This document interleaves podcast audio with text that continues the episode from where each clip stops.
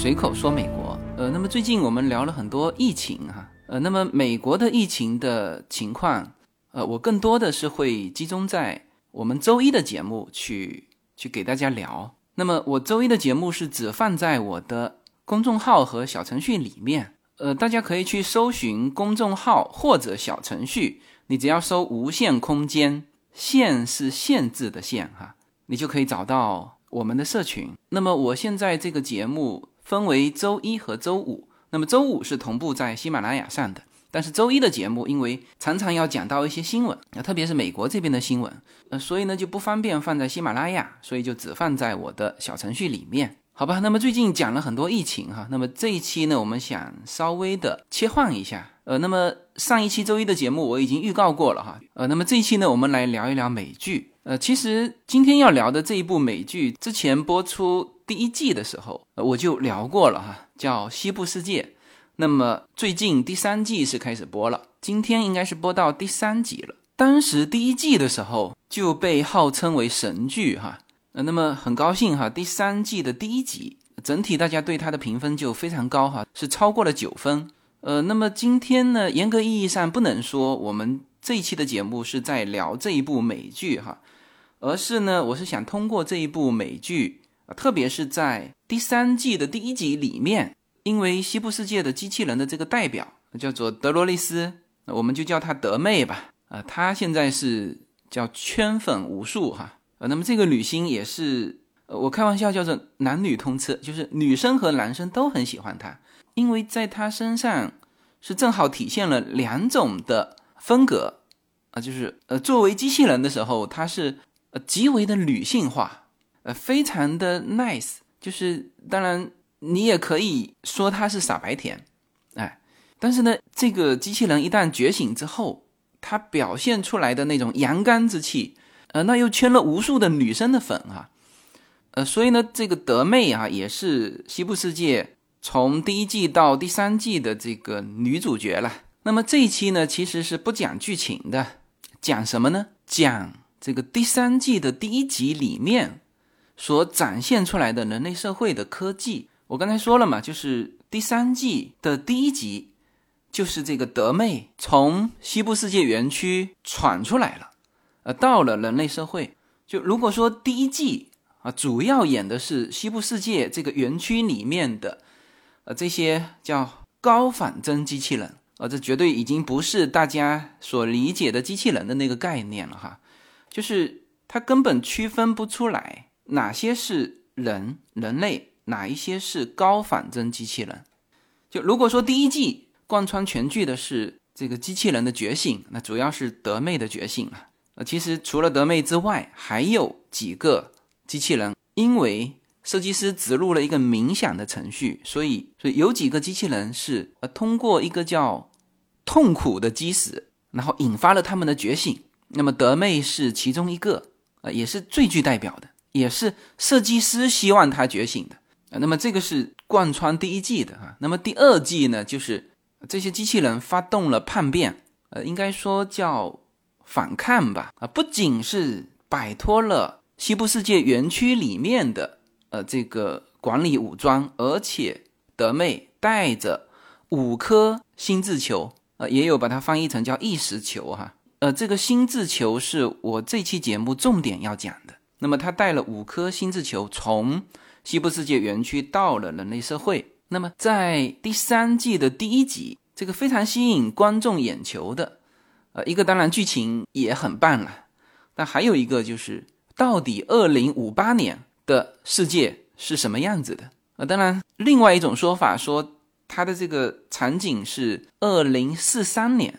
也有一种说法是二零五八年，总之啦，距离我们二三十年的这个未来世界，人类世界哈是什么样子的？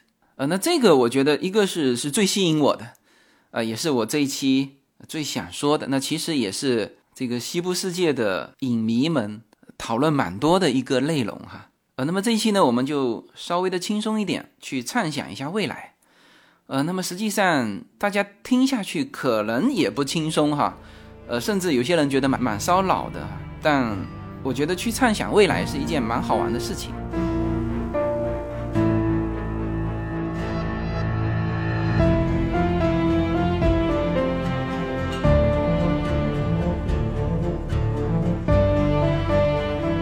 好那么我想把我最想和大家分享的这个内容啊就放在第一个讲吧。就在西部世界里面哪一种科技是我认为最感兴趣的也是我自己这一阵子思考最多的？那么就是这个心智球，呃，也称为叫意识球。呃，这是一个从画面上看像乒乓球大小的一个储存了人类和机器人的心智的。呃，我这个说心智，可能大家不太理解哈，就是这个是什么呢？是一个就这一个人的。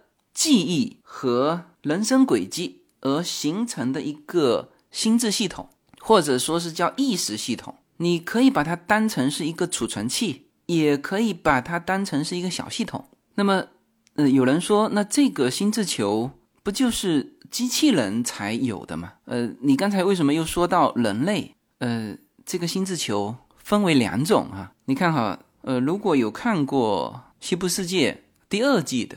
呃，或者你已经开始看《西部世界》第三季的，就很清楚，这个德妹呢，从西部世界园区带出来是五颗心智球，四颗是黑色的，一颗是红色的。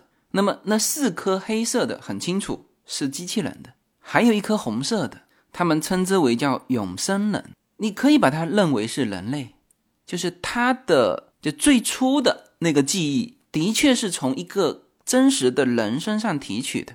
呃，那么这一颗红色的球，呃，到现在为止还没有公布是谁的哈。呃，很多的推测是推测是威廉的，就是那个黑衣人。呃，那么因为这期不讲剧情哈，大家不用去纠结说威廉是谁啊，黑衣人是谁。就是这一期的节目没有看过《西部世界》的也能听哈。总之就是它的心智球里面就分两类，一类是机器人的，一类是人的。呃那么除了这个颜色说区分之外，那怎么区分呢？很明确哈，机器人的这个黑色的球，它所有的记忆都是工程师编进去的啊，然后呢，把它植入一个就高仿真的机器人。红色的球呢，我们说叫永生人，就是它的前半段是人类，比如说威廉，到了其实到了现在这个坑啊还没被填上，就是到底威廉是是还是留在园区呢，还是他已经带出来了？更多的人认为威廉是已经带出来了，就是这颗红色的心智球。呃，那么他之前肯定是一个真实的人类嘛。然后到了西部世界的时候，其实到了第二季，我们其实很难辨别，他自己都很难辨别，他到底是人类呢还是机器人。好，那么这个威廉黑衣人啊，如果他是仿生人，那么他的心智球就是那颗红色的，就是他的前半段一定是真实的人类。他有自己的所有的生活，然后呢，他去世之后提取了他的心智，就是所有的记忆和人生轨迹形成的一个心智系统，就全部把它提取到这颗红色的心智球里面，然后再装到一个高仿真，就跟他一模一样的高仿真的机器人里面。那么，因为这个心智是延续的，所以呢，作为这个心智球来说。它所有的记忆是连续的啊，所以即使他是机器人，他自己本体没有感觉的。就是再说准确一点，就这颗心智球没有感觉。我为什么要说的这么仔细哈？我后面要要问大家几个问题，就是这个心智和本体是不是画等号？好，那么我们慢慢来哈，不着急哈。就是我们现在一直在说这个心智球，就是一直在名词解释这个心智球哈。心智球就是就装载在高仿真机器人身上的，呃，也许是就是设计师编的这个所有的记忆和人生轨迹形成的心智系统，那也许是成功的把这个真实的人类的心智提取到这个心智球里面装入机器人的啊，不管他是原本就是机器人觉醒了啊，还是原本他就是人。提取的这个心智，那么形成的这个心智球，就是我第一个要跟大家来展开聊的。呃，那么西部世界呢，其实是有三种环境啊。第一种，那当然就是西部世界园区嘛。那园区里面有机器人和人类啊。那么之前在这个园区里面，人类是消费者，那机器人就是就供你如意的嘛，你可以。开枪把他打死啊！你可以怎么按照这个电视剧里面的说法，就是可以把人类的欲望发挥到极致，就是你可以对机器人为所欲为。那当然，他们是叫高仿真的机器人哈，就是看起来就是人啊，所以这就要把人类的这个恶念欲望发挥到极致。那么这个是西部世界的环境。那么第二个环境呢，就是人类社会。那么特别是第三季啊，之前可能是就是人类社会知道。这个西部世界之外有一个人类社会，那么好了，第三季就是就是反转了，机器人带着他们的就是其实是优于人类的这种高科技来到了人类社会，所以第二个场景就是这个人类社会，那么也出现了人类和机器人，当然人类社会这里面呢有很多的就是开脑洞的呃一些台词，呃就是比如。在那个社交场所上，有一个人就就开玩笑说：“哦，我们现在的这个人类会不会也是一个模拟器呢？”呃，他说最可笑的就是我们在模拟器里面去建造模拟器，什么意思呢？就是他们觉得他们是人类，然后呢建造了一个模拟的人类社会，呃，就是西部世界。但是呢，有没有想过，我们人类也是另外的一个一个力量建造的一个模拟器？啊，这个思考其实一直有哈，包括为什么我们叫做费米悖论嘛，就是一直找不到跟我们一样的外星人。可能你就是找不到的，因为你是被屏蔽在一个一个空间里面的，就只有你们，就像西部世界里面一样，就是只有这个园区，是吧？每个人有自己的这个剧本，演完一遍，比如说死掉了。那 OK，重新啊清除记忆啊，再来一遍啊，就是它一直是封闭在一个空间里面啊，就设计的时候就不能让他们走出来的啊，所以这就是我们说的这个费米悖论。为什么我们发现不了外星生物啊？有可能我们本身就是被被人家设计出来封闭在一个模拟器里面。那这个就是就很多人的一个思考。那么在第三季里面某一段台词也说出来了这个啊，他说最可笑的就是。在模拟器里面去建造模拟器，那就是人社会也有可能是在一个模拟器里面啊。所以，这个第二个场景就是这个人类社会。现在呢是机器人和人共同出现了。呃，那么实际上还有第三个环境，就是什么呢？就是叫虚拟世界。呃，看了第二季的都知道哈，就是就是在大量的机器人觉醒之后。有人就把这个虚拟世界的入口打开了，就是他们这些心智啊，这些觉醒的机器人不愿意再和人类有什么接触啊，所以呢，这些心智就把他们的躯体留在了这个叫我们现在的地球上吧，他们进入了一个虚拟空间，从比较好的理解就是可以理解成进入了一个。就是游戏的世界，叫虚拟的世界。那这样子呢，他们就不会再受到人类的迫害，就这个灵魂就自由了。这不能说灵魂，灵魂是人类有的哈，就他们的心智就自由了，就不再再受到这种痛苦啊。所以第二季的时候，就是有一部分的机器人，他们决定就是去进入这个虚拟世界。那么这个虚拟世界是。也是设计师设计出来的。那么包括这个福特，而是这个设计师死后哈，他自己的心智也也进入到了这个虚拟世界。呃，然后这个虚拟世界其实并不是完全封闭的，就是它还能够控制得到外面。呃，大家听起来可能有点烧脑啊，呃，实际上不会哈。这就是我下面要讲的，就是西部世界园区和真实的人类社会和虚拟世界。他们之间之所以可以共通，最最关键的就是这个心智。你把它物化，那就是叫心智球。实际上，它就是一段信息啊。当然，这个这个信息是巨大的哈。它记载了一个人的所有的记忆，以及他的人生轨迹，以及他形成的思维模式，形成的一套心智系统。嗯，在我们现在这个。社会呢，你比较好理解的，你可以把它理解成灵魂。比如说，一个人死后，这个躯体啊，就留在了人类社会嘛，就是我们这个现实的这个这个频段上。我常常用这个平行空间来说哈，就是我们现在看到的地球，是你把收音机调到某一个频段，那么你就只能听到这个频段的声音嘛。但是除了这个频段之外，有可能还有其他的频段，是吧？那就不是这个这个世界啊。那么我们比较好理解的是灵魂，就是我们常常说，OK，我们的躯体就留在了这个世界，但是呢，我们的灵魂是不灭的啊，它可以到其他的空间。那我们现在不知道到哪一个空间，是吧？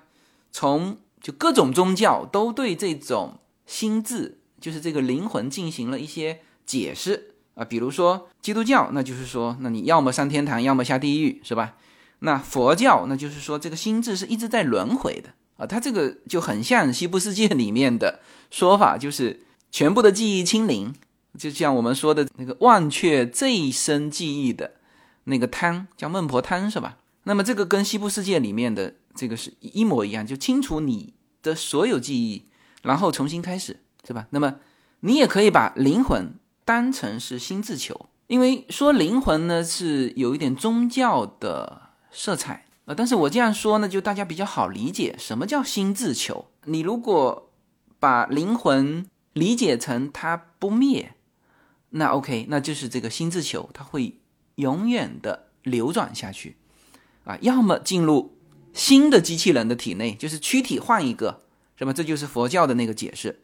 那么，要么呢，就进入一个叫虚拟世界，那么它在里面构筑的就像天堂一样，就在里面没有痛苦啊，你可以很自由啊，就是我不再和这个躯体去结合了，因为事实上我们人的智慧啊，是是比我们现在的这个躯体要强大很多的。所以现在有一种解释是说，我们这么强大的智慧，怎么会龟缩在一个这么脆弱的身体里面啊？或者说叫肉体里面，这个明显是不匹配的哈啊！所以在西部世界里面呢，就描绘了一个虚拟世界。那在我们现在的宗教里面，就描绘了天堂。哎，OK，那么在这部剧里面，它这三个环境啊是。可以互相影响的啊，那么这个就是通过这个心智。那因为我这期主要要讲这个心智，所以呢，这里面呢怎么转换，怎么证明它啊是可以互相影响的？大家自己去看剧哈，呃，就不影响这一期的我要跟大家聊的这个内容。呃，那么刚才说了哈，这个这个心智是这个人的所有的记忆，呃，他的人生轨迹以及他形成的思维模式。全部把它合起来，称之为心智系统。那么对于人来说，呃，那么这个记忆就是真实发生过的。呃，当然现在也有人说，这个你怎么确定这是真实发生过的呢？记忆也是可以植入的，这个就是不重要哈。因为我现在是说人和机器人哈，就是人的记忆是真实的，它真的是发生过，而机器人的心智啊，它是编写，就是它给这个。心智球输入了很多记忆，就让这个心智觉得自己的过往是真实的。呃，但是无论是人的心智还是机器人的心智，我觉得，嗯，从某一个横截面来看，都是平等的，是一样的。呃，因为现在到了第三季，这个机器人已经觉醒了嘛，然后人呢，常常是怀疑自己的记忆是不是被编写的。啊，甚至我们常常会有一种就是记不清楚的感觉，就是就一直想一直想想不到那一段，我们叫断片了嘛，就是你酒喝醉了就断片了，是吧？其实还有很多这种断片的情况，并不是你酒喝醉了，而是若干年之后这段记忆就就缺损。还有更这个奇怪的是，很多人会有共同的错误的记忆，呃，那像这种例子很多啦，说呃，比如说很多人。有共同的记忆，某一个政治明星已经死了，那实际上人家活得好好的，是吧？就是这种的错误，在真实的人类身上，其实你去研究它是蛮多的呃。当然，我们从目前的这个真实世界的角度上来讲啊，就是人类的心智，它的记忆是真实的，而机器人的是编的，但是它编得非常像。ok 那么这里面从这个心智球我们就推到了这个心智系统。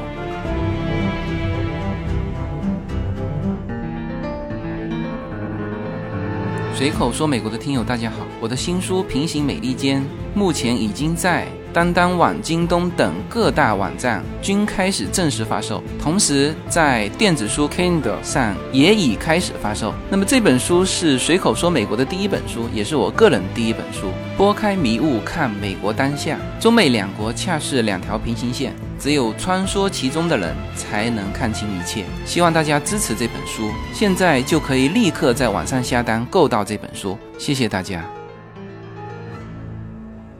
呃。现在啊，这个科技慢慢的已经可以接近做这个心智球了哈啊！当然，现在的整个科学、整个科技嘛，应用到比如说仿生机器人或者是人工智能上面，其实还是非常非常粗糙的比如说我们现在看到的机器人呢，还是那种钢铁的样子啊，但是它完全可以用你骨骼的物质。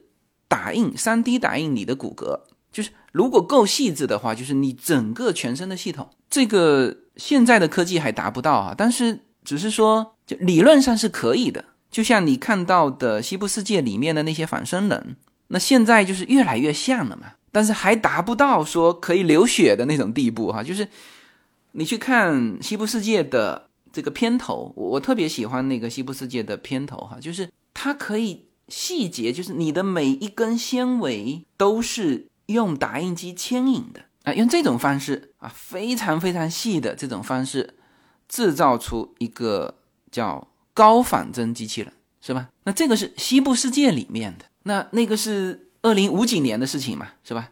好，我们现在说现在，其实有一些东西是是已经看得见的了。我举简单的例子啊，大家比较好理解啊，比如说现在的。我们的手机和手机照片上传的这个云空间啊，那现在是就是我们有拍，然后呢它自动上传是吧？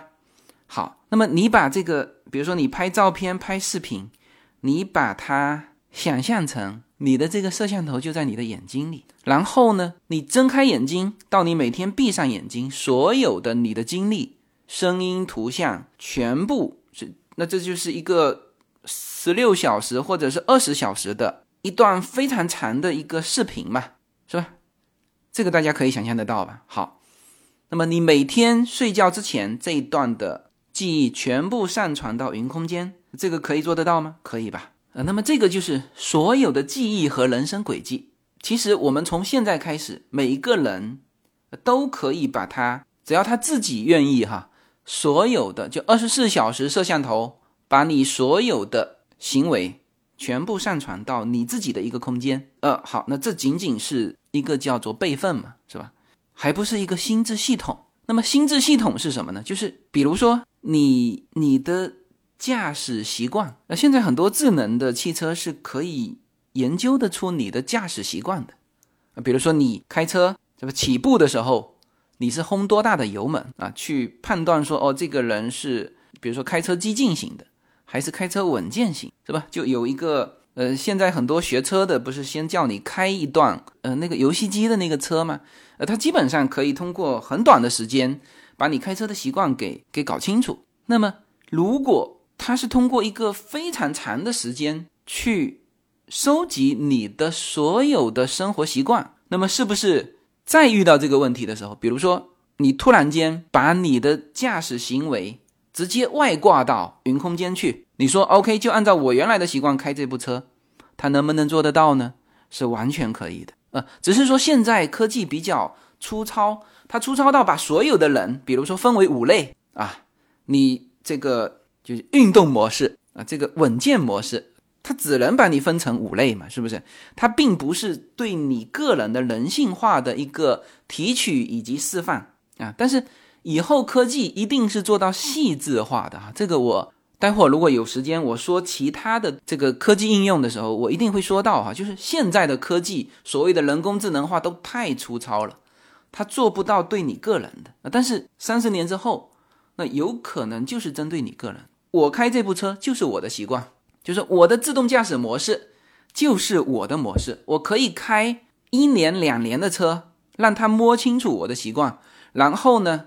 我外挂的时候就是挂我的模式，就是自由军的模式啊。每个人有自己的模式，是吧？这可以做到吧？啊，包括你操作股票，都就所有的行为，它都有一个轨迹，通过分析它的轨迹，一定能够得出它的习惯啊。那么这个就是慢慢形成了在云空间里面的，就是你的心智的复制版本。这个复制版本不仅仅可以提取记忆，还可以干嘛呢？还可以创造未来，去替代你去执行你的未来。那这个大家能够理解吧？就是我刚才说的，用自由军的模式开自由军的车子，我坐在里面，这就是这就是未来嘛，就是即将发生的事情，我用这个心智去控制它，是吧？那么这个就形成了一个和我一模一样的云空间里面的一个心智球啊。当然，你把它再导出来呢，就变成一个心智球嘛。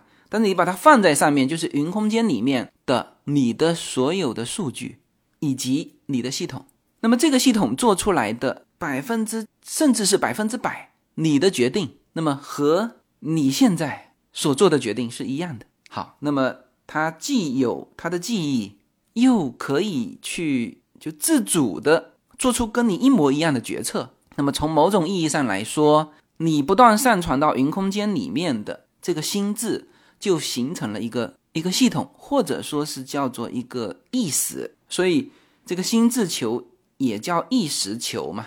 呃，那么这个意识球是非常有用的。它不仅可以就是辅助你的工作，就比如说我突然间想不清楚我在七天前的十点钟做什么事情，那我立刻把我的这个意识球调出来，我问他，哎，我当时七天前十点钟做了什么事情？他立刻就告诉我，就是会帮我恢复这个记忆，是吧？还可以干嘛呢？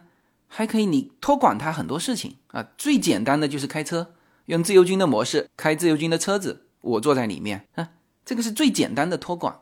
那么这种托管啊，甚至可以细化到，比如说我操作股票，就用我的性格，比如说是稳健型的，哎，那根据这个持仓比例，现在很多叫做很粗糙是什么呢？就是你都要去设置嘛。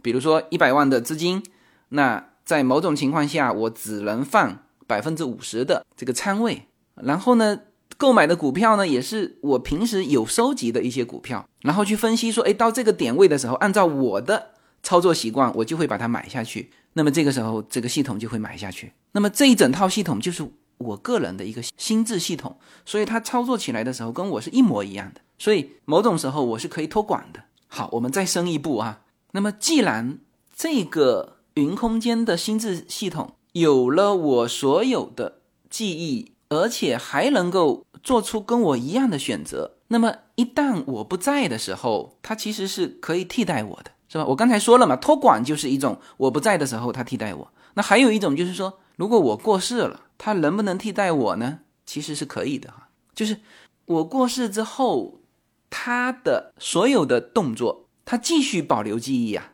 就这个记忆是延续下去的啊。比如说。过世之后的第一天，他做了什么？第二天他做了什么？就所有他的决策，所以又形成他的记忆。所以这个心智是永生的，而且呢，他也会通过环境的变化去修正他的风格，是吧？因为环境是在变化，其实我们人也是嘛。你给你放到一个风和日丽的环境之下，你就变懒了嘛。那 OK，那突然间有了这种竞争，那你就激发了你的呃一些危机感。也激发了你的那种竞争性。那这个环境变化，那么你的整个的思维习惯和行为模式也发生变化了。那么后面，也就是说，呃，这个真人啊消失之后，这个心智它还会随着环境的变化不断的去修复它。那么这个就是这个心智的永生。你可以把它说成是灵魂，但是灵魂现在的对于这个的理解啊。其实还没有说到像我刚才说的这个心智这么的真实，就它这个是科技可以实现的，是吧？所以呢，某种程度上说，它的用途不仅仅是我暂时性的托管啊，还可以是我永远的托管啊，就是无论谁哈，百年之后，他的家人呢还可以跟这一段心智去交流。那么，呃，这个现在听起来是有点可怕哈，但是真实的一旦这个。这个科技实现到这里的时候，你也不觉得可怕，你甚至觉得就可能很多人会愿意这样做，家人也接受，呃，这个本体也接受，你就像现在的这个我们喜马拉雅这边的是叫小雅嘛，然后美国这边的是另外一种东西叫 Alexa，呃，它就是一种智能嘛，你问它什么问题，它会回答你所有的。那它现在是指云扫描，那也可以是就是你的心智，就是你现在已经可以接受，像我们家一喊，楼上楼下有两个 Alexa，这个以前可能都会觉得很可怕，你家里怎么会多一个声音？但是以后慢慢慢慢，大家也不觉得这是一件什么古怪的事情，就是慢慢就接受了嘛。呃，作为家人的寄托，其实还是一个比较比较小的应用吧。那么在西部世界里面呢，就有演到哈，就是这个第三季的第一集就有演到，就是他开董事会的时候，有一张椅子是空着的，就那个人不在，但是呢，他授权了一个电脑系统。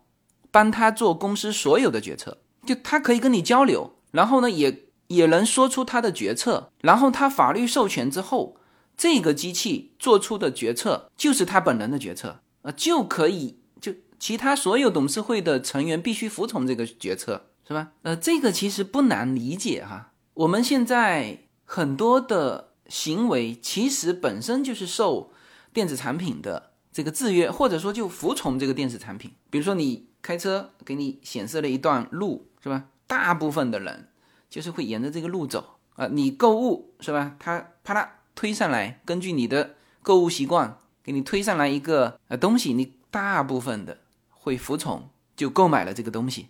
所以在西部世界的第三季到人类世界的时候呢，它是就当时的人类世界就已经建了一个叫做罗伯安系统，呃，这个系统呢是。是决策所有的东西，就是他的决策高于，呃，甚至高于创造他的提诺公司的这个董事会。那当然，这个系统也服务于全体人类。就大家对这个系统提出来的建议，那肯定是磨合过的嘛，都觉得这个建议是非常好的。所以在那个世界，就是在西部世界表现出来的二零四几年或者五几年的时候的那个世界，就大家都没有人去怀疑说这个系统。提供给你的这个建议是不是不对的？就是所有的人生活、找工作、学习，甚至是交友，全部是通过这个系统，是吧？那么这就是说，你个人所提炼出来的这个心智系统，啊，不仅仅说你可以用来短暂托管啊，还有长期托管，就是你过世之后的一种长期的家人陪护，或者是公司决策啊。再大的就延伸到整个社会的一个大系统，那那个是另外的话题啊。我今天只谈个人的这个心智，呃，我们稍微的梳理一下吧。然后我提出一个问题哈，呃，就刚才我讲了这么多哈，就是关于这个心智系统今后的科技是有可能实现的。然后呢，它带给你的好处是非常多的，比如说你的短暂托管、长期托管啊，等等等等这些。呃，我相信当科技到了那一步的时候，是很多人一定是会会用这个的。那么下面我来问出这一期的节目最重要的一个问题哈，就这个心智到底是不是你本人？那刚才说了嘛，就是它是你所有的记忆和人生轨迹和思维模式的一个系统，它和你的仿生度是达到了百分之一百。我们暂且这么说吧。那么，他到底是不是你本人？没有什么能够阻挡，没有什么可以阻挡对自由的向往。大家好，这张专辑的播出时间是每周一周五的下午，每周两期，不见不散。现在大家除了收听我的音频节目之外，还可以加入我的微信公众号，公众号的名字是无限空间，这是一个跨越中美的自由连接的社群。大家可以通过这个公众号找到您所在的城市或者是您喜欢的微信群，加入随口说美国的社群。同时，也在这个公众号里面啊，已经建成了随口说美国的 IP 矩阵，名字叫做星辰大海。在这里面呢，大家。可以听到更多的跨境主播为您分享的更多的跨境内容。当然，您如果希望随时能够追踪到随口说美国的各类信息，您还可以登录新浪微博。今日头条、抖音去搜寻“随口说美国”。移动互联网的神奇之处呢，就是可以把同类的人拉得很近，让我们勇敢开始，活成喜欢的那个自己。呃，这个答案，呃，我相信绝大部分的听友会迅速回答出来，就是它不是，因为大家都能够很清楚的知道这种是。你的心智的一个复制品是吧？然后呢，大家可能也还没有那个，就特别是没有看过西部世界的，就你不能够把它叫做具象化，就你可能会认可它只是你的心智的一个一段信息是上传在云空间，是吧？然后呢，你想过去它提炼成一颗心智球，也就是一颗球嘛，它怎么会是你呢？好，我们继续往下哈。就是如果看过《西部世界》的都知道，就是这个提诺公司啊，当初投资这个福特的这个做这个高仿真这个项目的，其实那家公司的董事长他一直想在做一件事情，叫永生嘛。就他人是死了，但是他所有的心智都在，他只要能够制造出一个跟他一模一样的人啊，因为那个时候的科技就是电视剧里面的科技，它是每一根纤维都可以拉的。就这个人，呃，这个人的仿真度是极为之高的，高到也有新陈代谢系统，也流血，也受伤。就在那个剧里面，所有的机器人就跟人没有差别，甚至机器人本身都不知道自己是机器人。就高仿真到这种程度的时候，那么他就是当时投资的这个提诺公司的董事长，就他的目的是想达到永生嘛。他只要把这个心智球放入到跟他一模一样的这个人的体内，那么他不仅是说心智系统可以达到永生，而且他可以把这个心智系统下载到跟他一个一模一样的人身上，那么从而达到永生。那这是他的目的哈。那么其他的董事会成员的目的，很多看重的是去提取顾客的信息，就是这个顾客在给到这家公司的所有的数据以及。他在玩这个游戏的时候体现出来的一些风格，然后呢，他们是在模拟世界里面模拟的一个这个人，呃，那么这些董事会成员的想法是通过去复制这个顾客的心智，然后呢，当他做出一些具体的决策的时候，那么他认为说这个决策跟那个人做出的决策是是至少百分之九十八、九十九是一样的嘛，所以他通过这个东西去收集更多的资料。去为他们的利益去服务，这个是其他的提诺公司的董事会成员的目的。但是呢，那个董事长的目的实际上是是希望自己永生。那么他永生的方法就是下载他的心智到一个机器人身上，呃，从而达到他的意识或者说是心智的一个永远存在。好，那么翻回头再问那个问题，就是。如果这个心智球已经变成了跟这个人一模一样的人的时候，那么制造出来的这个人还是不是原来那个人？呃，这个因为绝大部分的人哈还是回答不是哈，呃，我的答案也是不是哈。我说这么多不是想让大家说是哈，只是说这是一个很好玩的一个一个脑洞。呃，关于这个问题啊，因为受到我们现在的伦理观。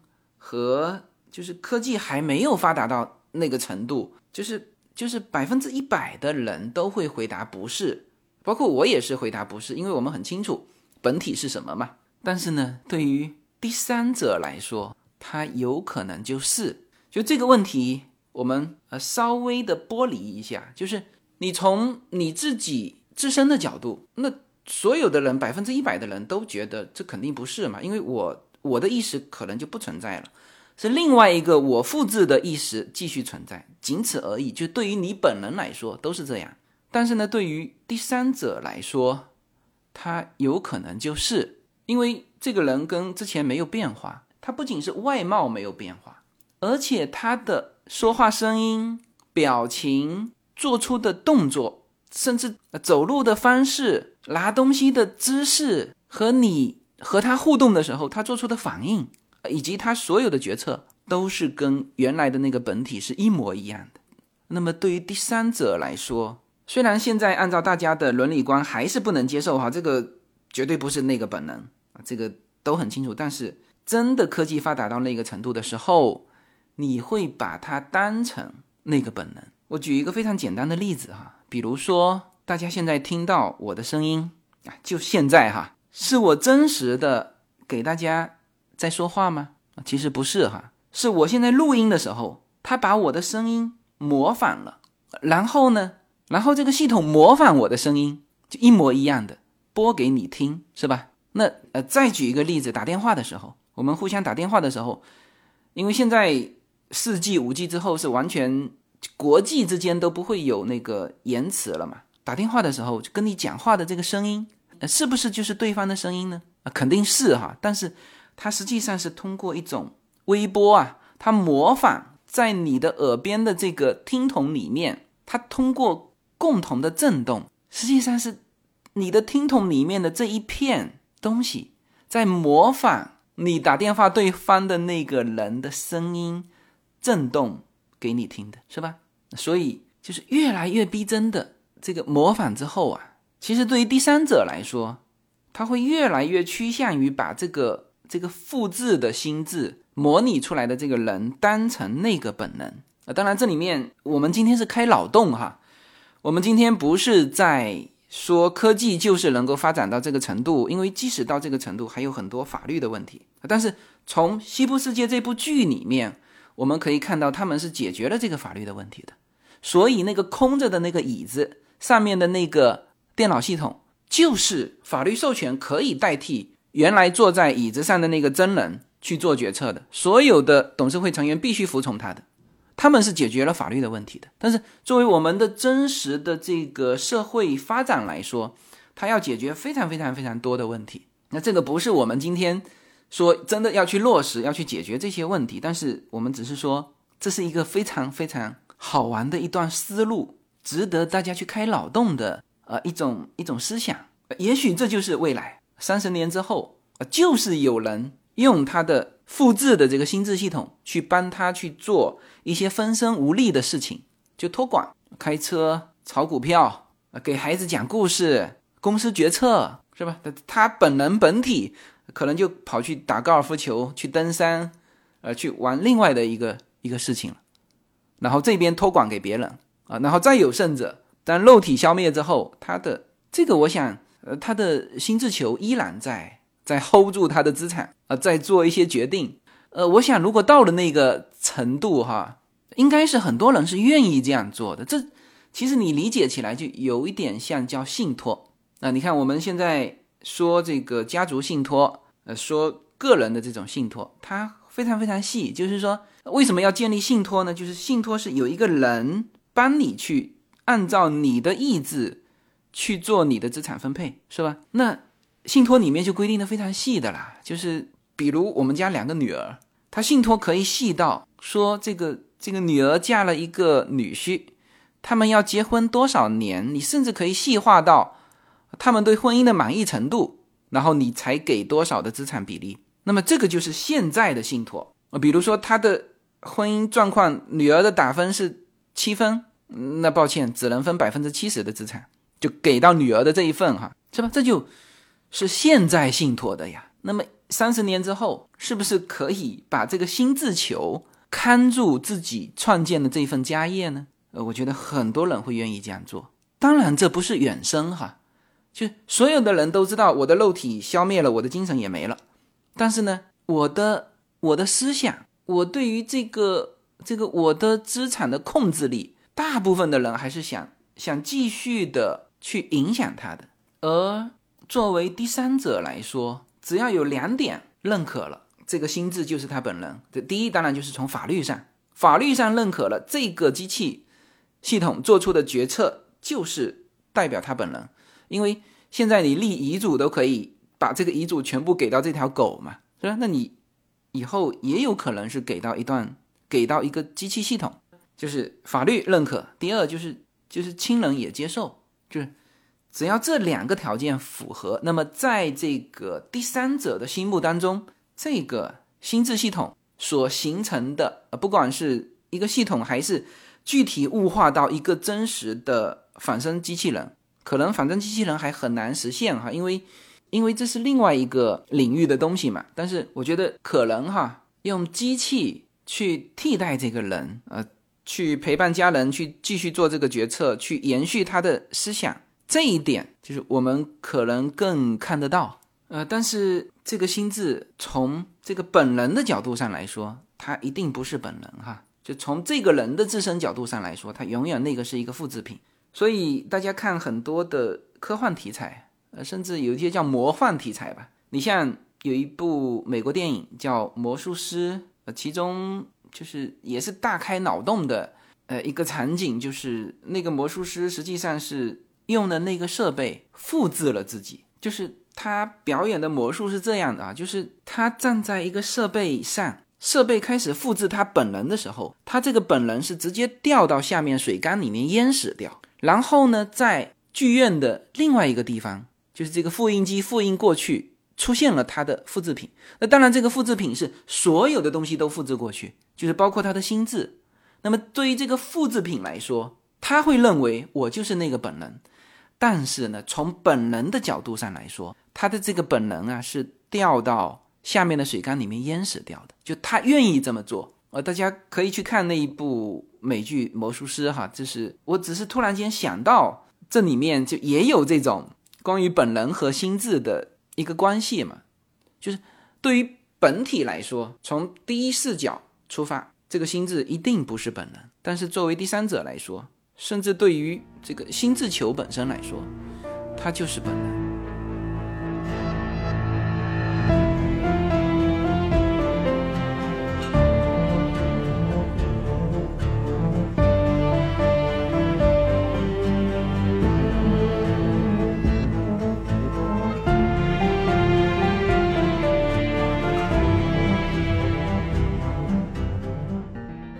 那么讲到这里啊，可能大家也觉得这期的话题不轻松哈，就很烧脑哈。但是这确实是一个很开脑洞的、很好玩的一个一个思想。就是今天的这个时间啊，可能只能给大家聊这个心智了啊。那当然，这是我今天最想聊的，所以就不聊其他的东西也无所谓。这个是我最想聊的。而在《西部世界》第三季的第一集里面，出现了非常非常多的，就是。未来的一些科技，呃，实际上从理论上看，我们都是可以实现的。比如说，这个第三季出现的这个新人，就是其实那个演员是《绝命毒师》里面的那个 Jesse，呃，那个演的那个角色，他为了就是网上赚一些呃赚一些快钱，呃，用了那个那个 Rico 那个 A P P，呃，我们戏称为叫做叫做滴滴打劫，呃，这个很像哈，就是。它实际上是通过区块链加密的一个技术做的一种叫叫地下行为的共享软件，而像这种软件以后是完全有可能真的做到。就是我们现在其实共享的东西还是非常粗的嘛，比如说只是在汽车、自行车啊，甚至中国已经做到了什么雨伞、呃充电宝啊，那你其实把它再细化下去，有的它就可以把一段。就打劫银行的，我们说这种犯法的事情不合适哈，但是这个东西在在电视剧中，它是用来做一些地下的犯法的一些事情，就是，但实际上我们是可以细化，把某一件你想做到的事情，把它细化到一段一段一段一段，然后这每一段给出一定的报酬，如果有人做到，那就付给他这一段的钱啊，那那么很快，呃，他有这个这个链条嘛，七个步骤全部完成，那你就把这个事情给做完了。啊，这是一种今后的共享软件。然后大家注意到没有？还是这个，还是这个 Kelly，就是在《绝命毒师》里面那个 Jesse 的这个扮演的，他在《西部世界》里面扮演的是这个 Kelly，他一直在和一个他的心理医生做这个心理的治疗嘛。那么他的那个心理医生啊，很明显就不是真人了，是系统。但是系统呢？他用了他最能够接受、最亲近的一个人的声音做这个心理治疗，那这个也是很值得大家去想象的。就是，比如说我在车子里面开车的这个语音导航，我我是不是只能是呃，比如说郭德纲，比如说是这个林志玲，我能不能用一个呃我最心爱的人，或者是我最亲近的人的声音做我车子里的导航呢？是吧？如果这个可以，呃，那这个我想很容易实现的呀。只是说我们现在做的还是太粗了嘛，呃，只能选择最多给你选择十个人，但你就不能选择自己最亲近的人。那事实上，你只要读多少？好像读五百个字就可以形成你的声音啊，或者就用我自己的声音导航，可以吗？这可以实现吧？好，那么可不可以用这个声音来读书呢？就比如说我们现在听到很多听书软件，呃，实际上很多也是那种人工智能的语音在读嘛。那能不能变成我的声音呢？是吧？或者变成你最喜欢的人的声音呢？这也是可以实现的。好，那么剩下就是就是你所接触的所有的，就是电脑的语音，包括这个心理治疗。如果他心理治疗本身是电脑系统的话，那完全也可以变成一个你最亲近的人。所以像这种的科技啊，这个我都觉得是我们离我们很近的哈。呃，包括那些可穿戴的设备，你去看那个第一集里面的，它有两样东西嘛，一个是眼镜，就是它实际上是把一个屏幕是直接在。你的眼镜里面了，而且它就是看出去，它是一个重叠的效果，所以它呈现出来的是，哦，那个人就坐在你的旁边，那实际上就是眼镜重叠的效果。呃，那么这个呢，是今后完全可以实现为什么呢？就我们现在，比如说和别人视频，那都要抱着一个手机，是吧？那以后是不是有可能跟别人视频就直接戴个眼镜呢？就你的目光看的不是屏幕。而是你的目光是直视前方，就像我们当时刚刚出现深圳出现蓝牙耳机的时候，我那时候出差去深圳，就发现一个人对着空气在说话，那实际上他是对着蓝牙耳机在说话。那么像这种可穿戴的设备啊，包括了这个里面的德妹戴了那个耳环啊，也是啊，就是它可以通过语音或者甚至是意识，直接就你看他开那一部摩托车啊，就是到那个时代。就是这种叫滴滴打车啊，已经不用再什么手机拿出来再去输入了，不用的，就你只要说一段语音，呃，立刻这个车子就调来了，这是这也完全是可以做到的，是吧？所以很多很多在西部世界里面所拍出来的一些东西，其实就是离我们啊是蛮近的，但是呢，每一个革新对于人类社会来说都是一个巨大的面貌上的变化。是吧？这个就是我非常喜欢《西部世界》这一篇的呃原因之一。呃，应该说超过它的情节，我喜欢的是它对于未来的一个呈现是那么的真实，是那么的就接近我们现在的科技，就感觉我们的科技只要再往前走一步就是那个样子。呃，当然有一些是不是走一步哈？比如说心智球，那可能要走走好几步。但是事实上，现在很多东西已经在做了，比如说埃隆·马斯克。他就提出了一个后脑上开一个小孔，叫叫无创伤的小孔，然后呢，把你的思维和电脑直接对接。呃，这个不是在电影里面的说我们躺在那个上面后脑插上什么管啊，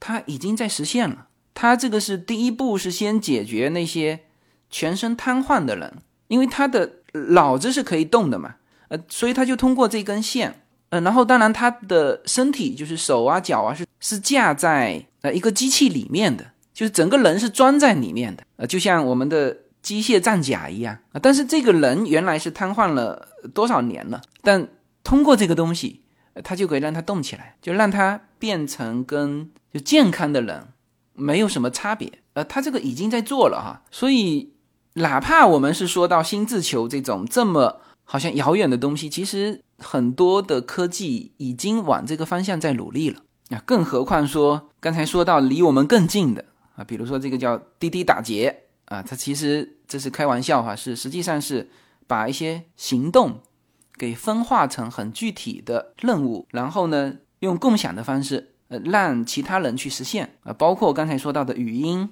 用自己最熟悉的人去做云，这些都是就是离我们半步的科技，而这里面是蕴含的非常大的商业机会的。就是这些科幻题材的影片啊，它都帮你想好了，甚至都帮你做出来了。呃，科技上也是能实现的，只是你要花资本，你要花精力，真的去把它实现了啊。所以这是我看这个西部世界，我觉得。也非常非常感兴趣的呃一些东西啊，这期呢就分享给大家。好，那么最后再预告一下哈，就是我现在的这个节目每周实际上有三期节目，周五的这期是共享在喜马拉雅中啊，当然我的小程序也有。那么周一的节目就是只放在我的小程序里。那么这个是一个我们的就是中美跨境的一个社群，那么你可以通过管理员加到我们各个城市的社群里面，呃，即使没有加社群哈，也可以到这个。无限空间的这个小程序和公众号里面来哈，因为这里面有我们最完整的随口说美国，呃，以及更多的跨境的一些信息和内容。呃，这个是周一的节目，那么那还有一个就是周末的直播，呃，那这个是视频版的直播，我会在周末呃带大家走进我的生活。那么这一期呢，有可能哈，我会安排这个 Yuna 隆重出场，呃，他会和小朋友去。分享他的在美国这边学校的一些学习的情况，以及他的课外的一些学的东西啊，所以这一期可能是呃妈妈带着孩子呃共同来观看我们的直播，好吧？那么非常感谢大家的收听，好，这期就到这里，谢谢大家。